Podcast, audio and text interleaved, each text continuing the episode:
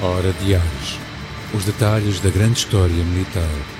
Um programa de Sérgio Veludo Coelho com a participação de Paulo Rezende Ribeiro.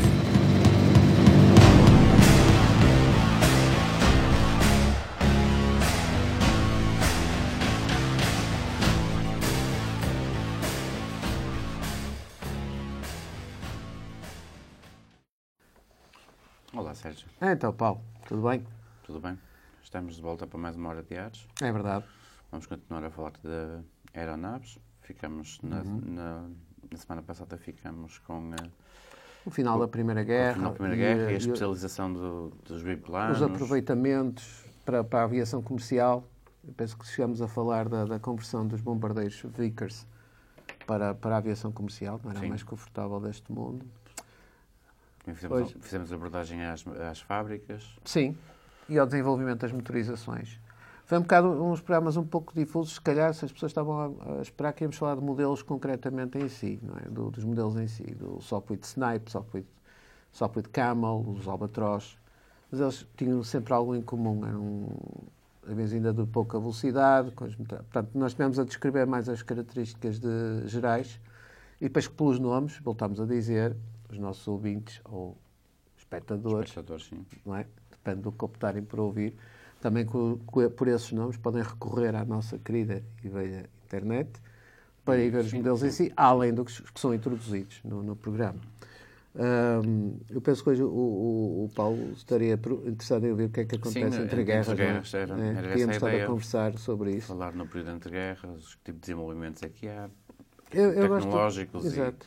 e de uso tático do, do, do, do avião. Eu gosto do termo interguerras, porque quando se ouve falar do termo interguerras, e, e aqui adaptado à aeronáutica, como, como poderia ter sido aos blindados, ou pode ter sido a qualquer outro, outro especificação técnica, ou qualquer outro tipo de, de situação mais, mais concreta, em termos do, do material militar, dizer interguerras, parece que não houve nenhuma guerra entre a primeira e a segunda. E eu tinha dito num dos programas anteriores que quando foi o armistício estavam 40 e tal guerras a decorrer no Sim, mundo e todo. E até falámos daquele, daqueles, daqueles de, ehm, daquelas pessoas que defendem que a guerra não foi de, foi de 14 a a 45. 45. No formato, depois de 45 para a frente passa para outro formato. Exatamente. Mas isso também vamos ter tempo de falar, não é? Não, o, o, o período interguerras, ou entendamos, o período entre a Primeira Guerra e a Segunda Guerra a nível de conflitos globais, primeiro, não deixa de haver guerras, obviamente, são guerras localizadas, ah, conflitos. Temos guerras de várias, de dimensão, temos desde pequenas guerras na América Latina entre Paraguaios, Bolívias, porque há, há uma intensa atividade bélica na América Latina. A América do Norte não, está, está sossegada em paz, não, não- não se conhece nenhuma guerra que saiba. Agora, estou a ser um bocado jocoso entre os Estados Unidos e o Canadá, obviamente. Isto agora até era desnecessário, mas de vez em quando é preciso disparatar um bocado. Até porque está muito vento hoje. Hum, Sim. Está mal para os aviões. Está mal para os Hoje, aviões. hoje não é um bom dia para, para andar de avião. Não, Pelo menos para decolar. pelo menos da, Resto. aviões daquela época. Sim, sim. e mesmo de agora. Mas temos conflitos no Médio Oriente e conflitos na Ásia. E, e, eh, e o que a Primeira Guerra Mundial trouxe, muito concretamente, foi que a arma aérea vai integrar e é apanhada por quase todos os países, sejam eles potências ou não. Ou por exportação de modelos. Também já foi dito aqui que a Primeira Guerra não. Depois da Primeira Guerra, não, ninguém andou a desmontar os milhões de toneladas de material militar que sobraram. E então, a nível de aviões, nem se fala, porque ah, foram vendidos, literalmente, para países como, por exemplo, a Bolívia ou o Paraguai. Biplanos, parecem. Ah, ou, foram, ou foram usados, por exemplo, nas guerras civis, ou nas guerras. naquela- há, há uma série de conflitos na Europa, na Europa de leste, Sim. central, norte, de norte, centro e leste, assim, que é a Guerra Civil Russa. Esto- eh, Finlândia, Estónia, Lituânia. Exatamente, aquela, aquela com a Polónia, portanto, a Guerra Russo-Polaca, depois a Guerra Estónia-Soviética, portanto, Russo-Polaca ou Soviética, entre soviéticos e polacos, a própria, a própria Guerra Civil na Rússia, mas depois daí para a frente, até aos anos 20, temos ali conflitos que, que estão a, a, demarcar territorialmente uma situação um bocado provisória que depois volta a ser alterada no final da década de 30 e no início da Segunda Guerra.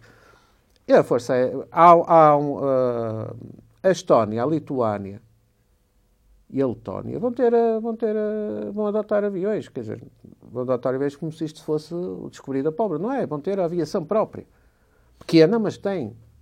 Portugal também, como eu já referi, está a constituir, e a partir do final da Primeira Guerra começa a constituir uma arma de aeronáutica perfeitamente definida entre grupos de bombardeio e grupos de caça, porque todos os países estão, estão a, a, adotar a arma aérea já com a, com a, tal definição tática que lhe querem imprimir, coisa que até que os blindados levam mais tempo, como eu já disse. Ou seja, há uma definição clara do que é a aviação de caça para interditar o espaço aéreo, uma definição de caça de caça-bombardeiro para interditar o espaço terrestre de uma forma rápida e mais ligeira e depois, com o desenvolvimento também da dimensão do, do, do, da, da, aeronave em si, forças claras de bombardeio. E agora aqui é preciso, aqui é, que é preciso fazer um bocado de distinção. Nós vamos ter o, o, a, classe, em termos de aeronáutica, de bombardeiros. E, e aqui que sirva para, para programas futuros que, que continuamos a desenvolver. Vamos ter os bombardeiros táticos e os bombardeiros estratégicos.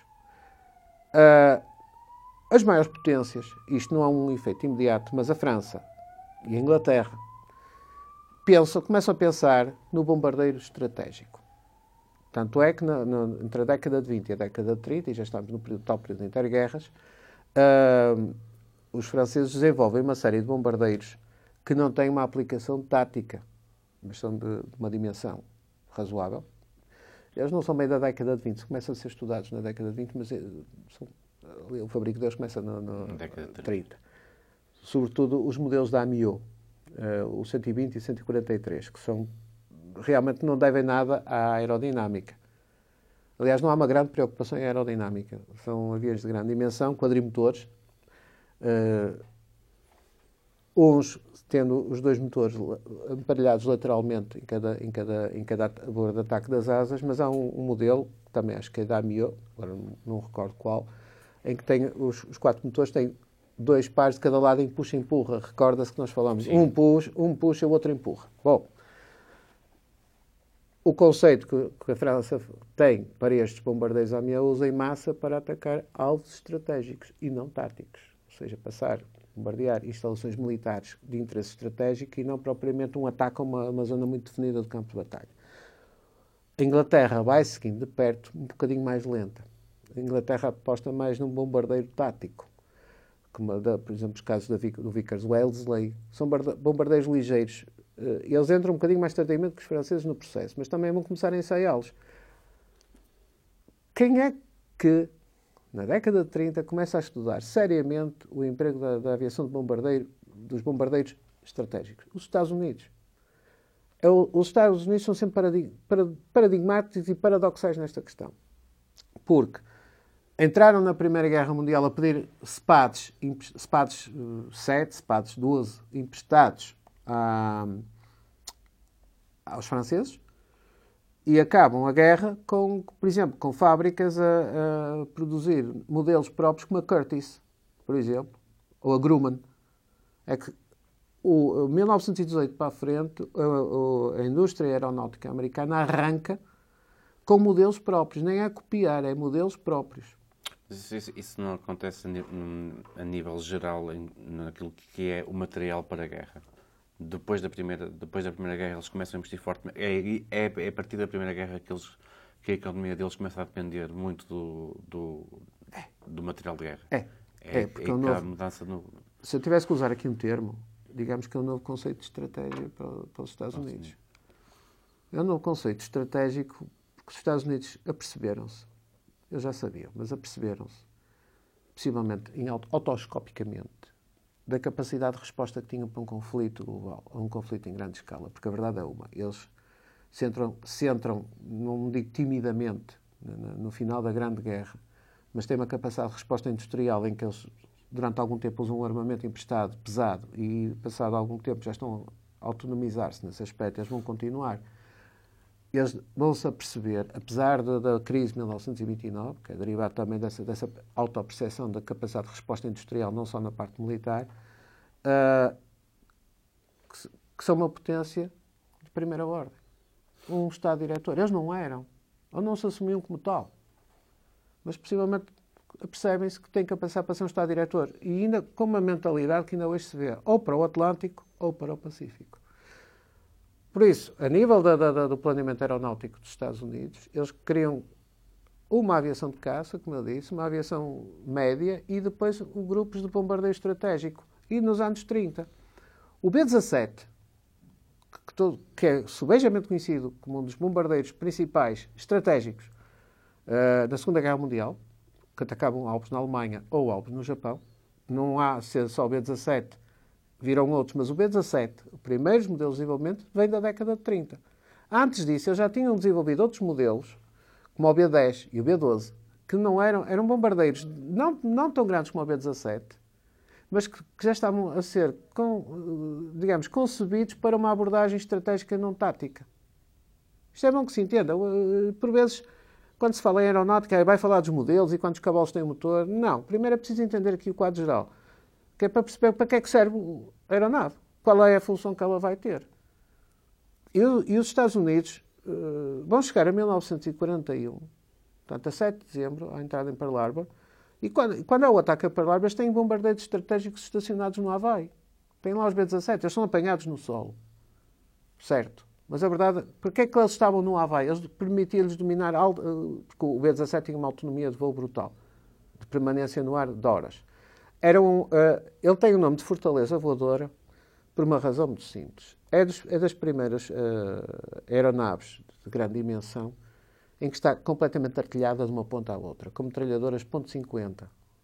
O ponto .50 é um calibre, digamos, que, que se vai estabelecer ali como um calibre ideal para uso aeronáutico. É uma munição pesada, com bastante força de, de, de cinética, e, e, a, arma, a arma em si, onde ele que usar, que é da Browning, embora para haver versões do .50 de outros países que não são da Browning, mas é um calibre ótimo para uso aeronáutico, porque é contundente e, e, e bom, portanto, poderoso. Não, não, não, vamos estar aqui a, a, extrapolar as qualidades balísticas, senão não saímos daqui. Ora, o B-17 tem metralhadoras, essas metralhadoras pesadas, na, à ponta, portanto, no nariz do avião, tem nos lados, tem em cima, no, na, uma torre dorsal, tem uma torre, não, os primeiros modelos não têm, mas vai ter uma torre ventral, que é a bola, que é um sítio muito pouco simpático para ter, e estamos a falar em postes de tiro uh, com, dois, com dois, as da frente é um posto de tiro com duas metralhadoras, a retaguarda na cauda tem um posto de tiro com duas metralhadoras, a torre a torre dorsal tem duas metralhadoras, vai fazendo as contas. Mas, mas são concebidos para, para, para, para resposta simétrica? Existe, Não, são concebidos. Existe... O, o, B-17, por exemplo, que estamos hoje a centrar-nos um bocado no B-17, mas um B-17, lá só o princípio de um bombardeiro. Qual é o grande problema de ter bombardeiros estratégicos? É a escolta. Porque quando eu falei que havia caças, o que é, qual é a função de um caça? A função de um caça, a partir da década de 30 para a frente, porque sabia dúvidas na Primeira Guerra Mundial, Sim, a partir é, da década de 30 para a frente, está, está, é o combate aéreo. Mas que combate aéreo? O combate aéreo entre caças, porque não deixa de existir, ou seja, o dogfight.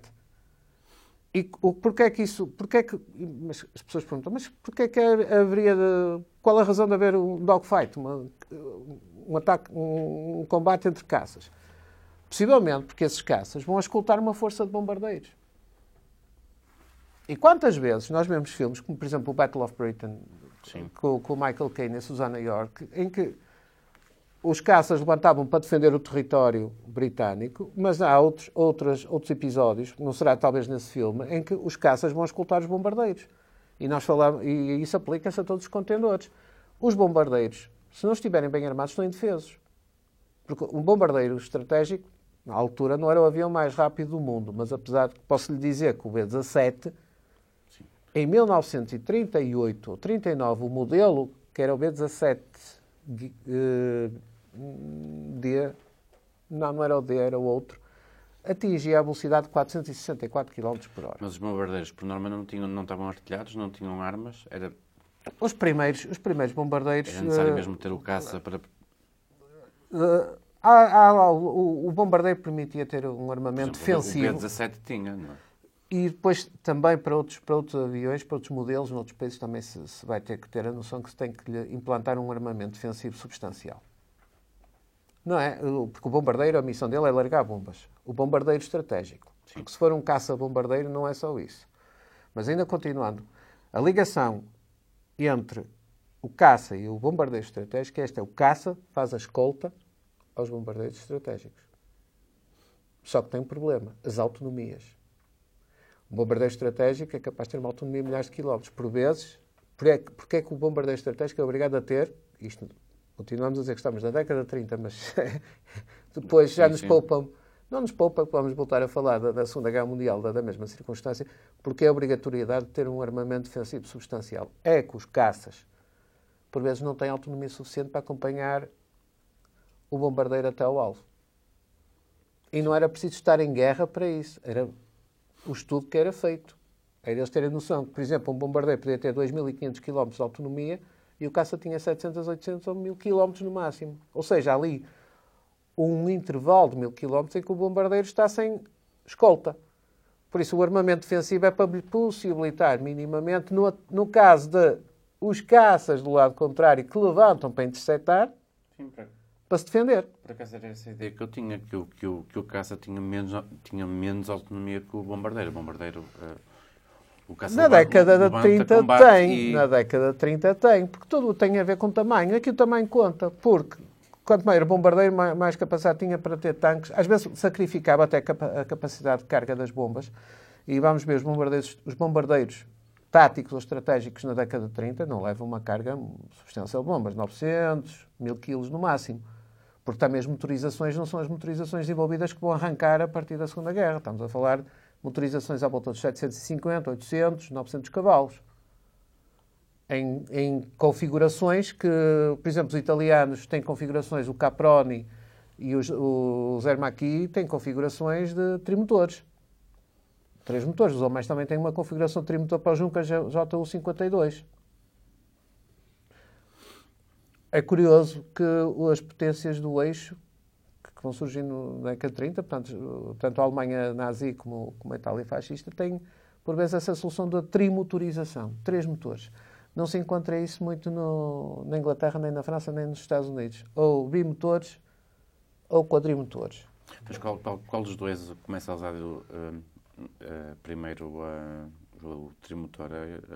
a Alemanha ou a Itália? A Itália. A Itália, a Itália introduz modelos e, trimotores. E a Alemanha não tendo em conta que são, que são aliados, não utiliza, não utiliza o modelo italiano? Ou é, ou é mesmo? A Itália. A Itália... É uma questão de opção. Não, estudam em conjunto. Porque, Exato. vamos ver uma coisa. Era, era, isso. A aviação alemã do Interguerras, que a aviação que a Alemanha era suposto ter? Zero. Sim. Supostamente. E vamos começar então já a entrar aqui em algum. Em algum quer dizer, não queria abandonar já a questão dos bombardeiros, só queria ficar-se bem claro isto. É muito importante o surgimento do bombardeiro estratégico na década de 30 e do bombardeiro tático porque também aumenta, o, vamos dizer, vai também configurar as missões dos caças, que é defender território, interdição, no caso da Batalha de Inglaterra, defender a Inglaterra dos ataques alemães, pronto, um exemplo. Ou, se calhar, na Guerra Civil de Espanha, missões semelhantes de proteger as frentes da Guerra Civil de Espanha, que também falaremos, ou então escoltar, quer dizer, temos os caças que defendem e os caças que vão fazer a escolta dos bombardeiros. E, como eu digo e reitero, por vezes nos primeiros tempos os caças não chegam lá. Mas olha, vou lhe dizer uma coisa, vou dar aqui um daqueles saltos do costume que nós damos.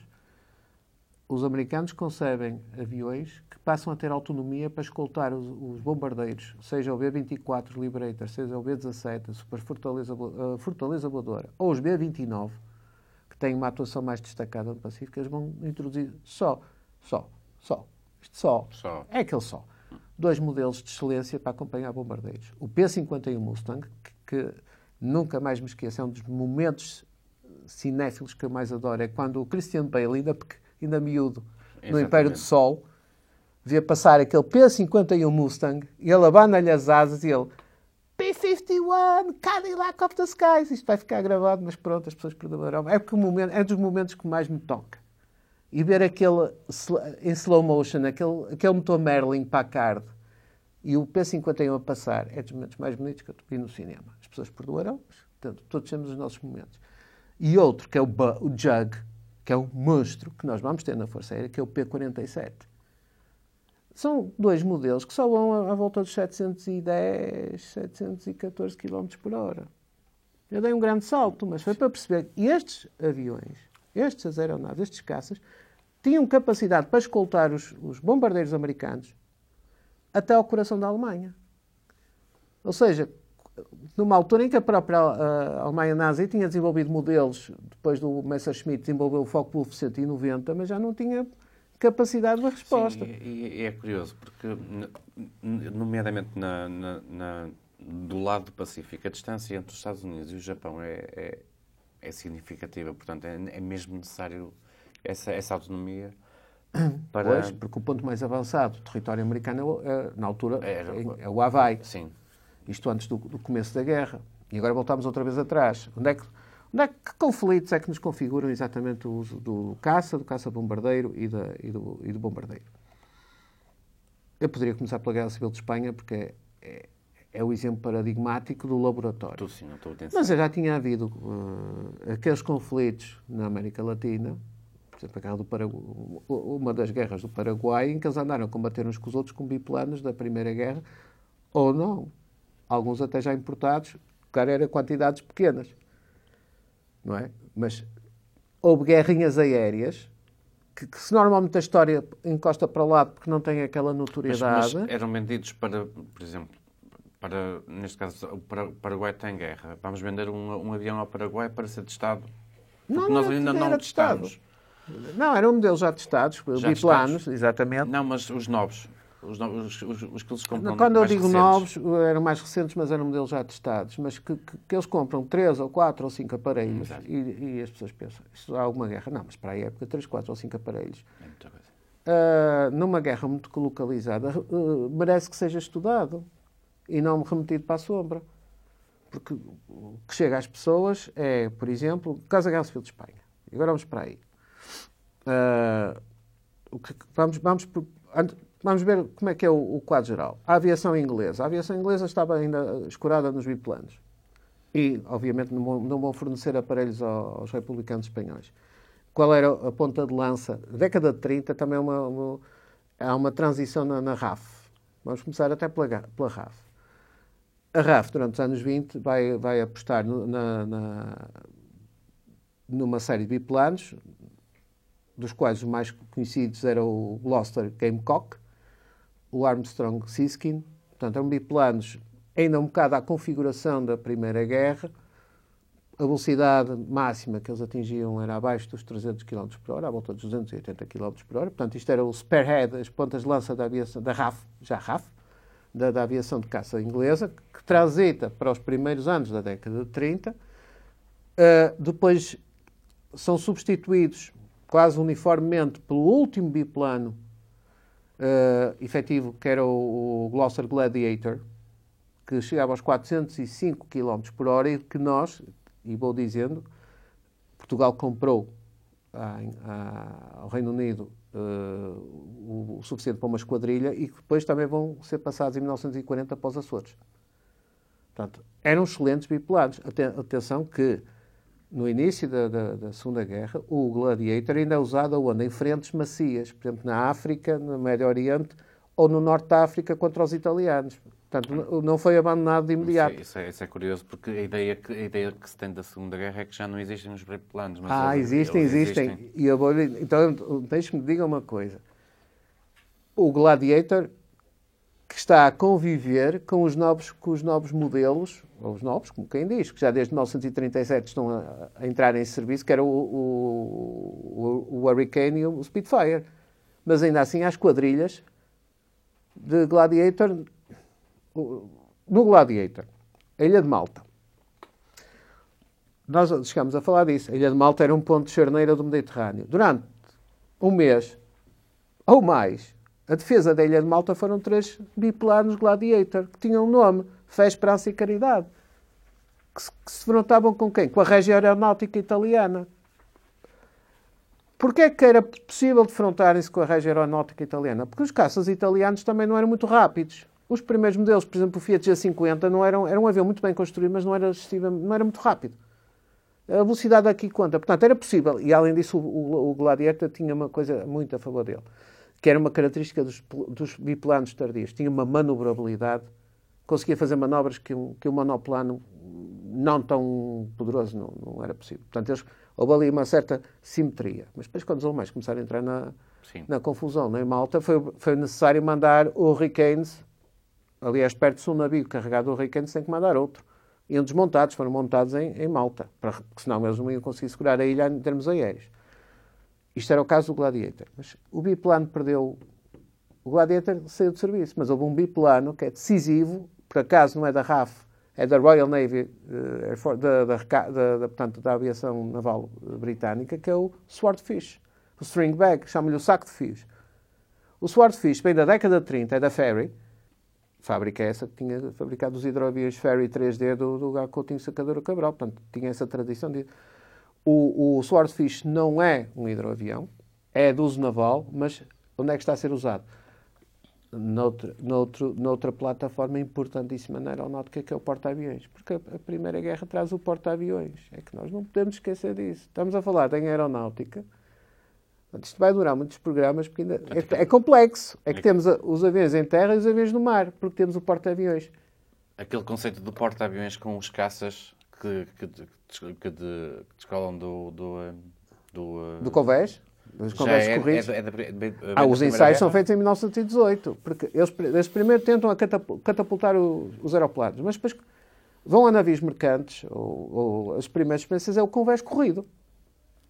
Claro que um piloto tinha que tentar descolar num espaço inferior a 100 metros, mas havia formas, desde de, as primeiras, as primeiras vezes devem ter caído à água, mas era acelerar o motor ao máximo e deslargá-lo, tipo como se fosse uma fisga. E é aí que vai surgir a catapulta, que ainda hoje é usada nos porta-aviões, que é algo que empurra o avião a alta velocidade e o, e o atira para fora do. Quer dizer, com os motores ao máximo. Ainda Sim. hoje vemos os, F, os Super Hornet da, da Força Aérea uh, dos Marines a levantar dos porta-aviões americanos por catapultagem. Sim, sim.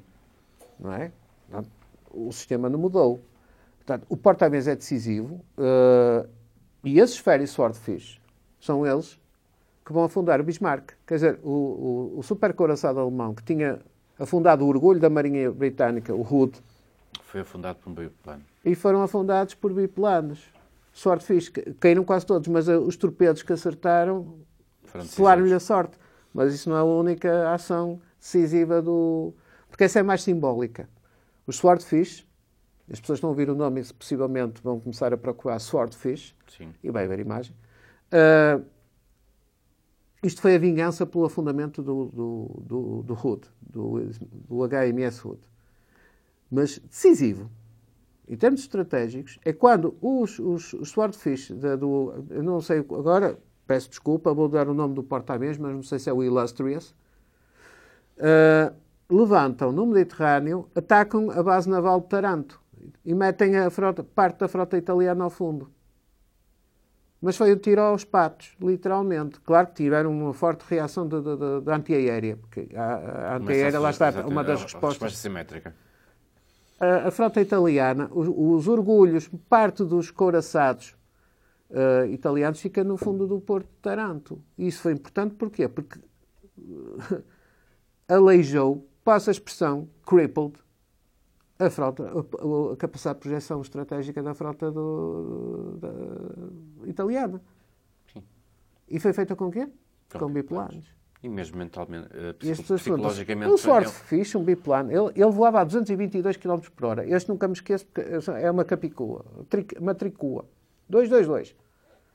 Era, era um saco de cordas. Tinha um, um piloto, tinha um, um, um, artilheiro com uma, com uma Vickers e levava um torpedo. Mas era aquela baixa velocidade. E não só, ele, ele era um avião relativamente grande, era um monomotor. Tinha uma, mas tinha algo muito a favor dele. Tinha uma grande capacidade de sustentação a baixas velocidades e conseguia voar muito bem, e nem, porque os aviões nem todos respondem da mesma forma às circunstâncias, a baixas altitudes. Isto que significava que o Swordfish conseguia, conseguia ir a uma baixa altitude e encaixar o torpedo com precisão. Portanto, Neste programa, Nós ainda andamos aqui nos biplanos e estamos a dar o, Sim, exemplo do fizemos, Swordfish. fizemos a passagem, de, o entre-guerras, já fizemos aqui.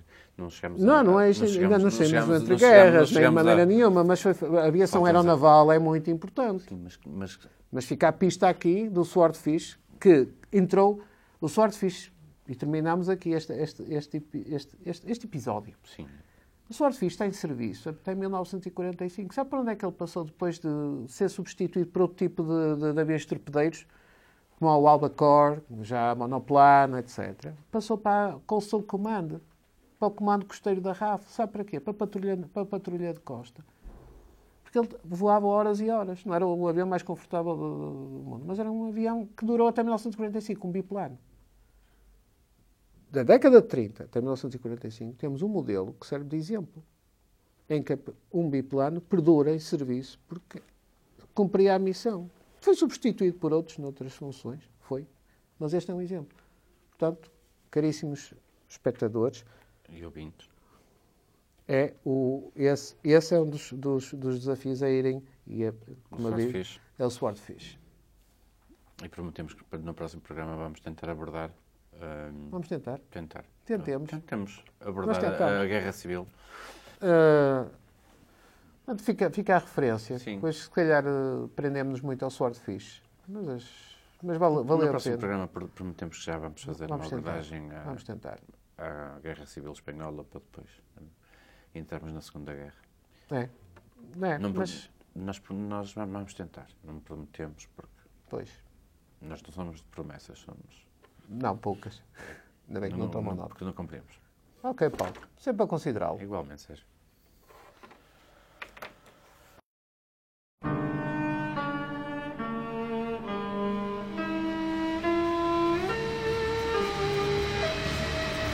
Hora Diários. Os detalhes da grande história militar. Um programa de Sérgio Veludo Coelho com a participação de Paulo Rezende Ribeiro.